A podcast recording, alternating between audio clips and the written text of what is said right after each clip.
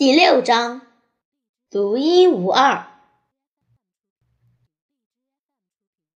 星期四早上，开学第三天，导师时间念完整段誓词后，蓝老师又像之前那样点名。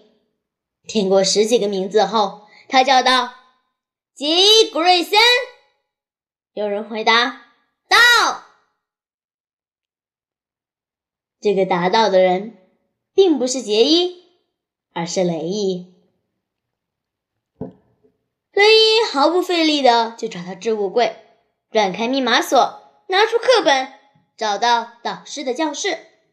他脑袋里有一张清楚的地图，每个地方他都找得到。塔夫特小学完全就像杰伊告诉他的那样。和亚丽摇到曲棍球的时候，雷伊觉得。快活极了，他一点也不觉得怪，一点儿也不害羞，一点也不紧张。新学校搬新家，一点问题也没有。雷伊发现，杰伊把开学前两天的工作做得很好，就像个替身，做完所有危险的事，接着让电影明星登场，好好的玩。考试时间后，有个头发淡褐色的高个子对他笑，和他打招呼：“嗨，杰伊！”雷伊也对他笑，打个招呼说：“嗨，詹姆斯！”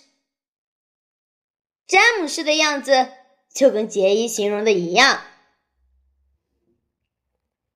不过，第一堂数学课倒是出现一个意想不到的状况。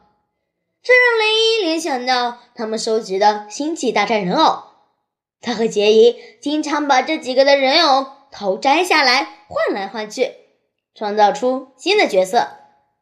如果把波巴·菲特的头装在卢克的身体上，就创造出波巴路；或者把莉亚公主的头装在丘巴卡的身体上，就创造了丘利亚。而现在，在学校里。就好像是在杰伊的身体上装了雷伊的头，让这个新角色去上数学课，实在不太妙。老师开始讲解功课的时候，雷伊真的快跟不上了。当他们来到第六题，佩尔老师注视着他说：“杰伊，昨天你的质因数分解做得很好。”我还把那题留在黑板上，让下午数学课的同学看了呢。现在，请到前面来做这一题给大家看。雷伊吃了一惊，脸上虽然微笑着，可是心里已经快昏倒了。他根本就不会做。这时，他只好使出他的极致与魅力。这一点。是杰伊永远也无法超越他的。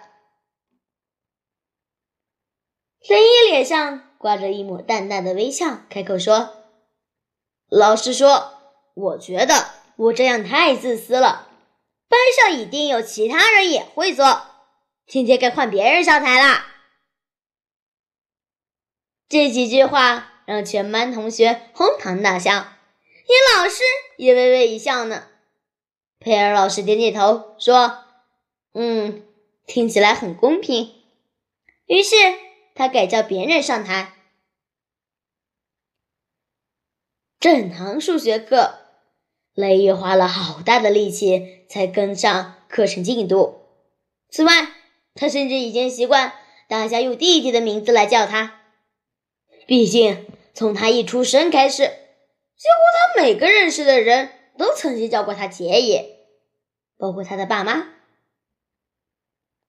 下课后，雷伊经过走廊，和新同学打了招呼，和老师说了几句话。第三节的美术课要对着一瓶干燥花素描。他环视着充满阳光的美术教室，忽然意识到一件事：整个学校没有一个人知道他是双胞胎里的一个。在这个时刻，他。是独一无二的。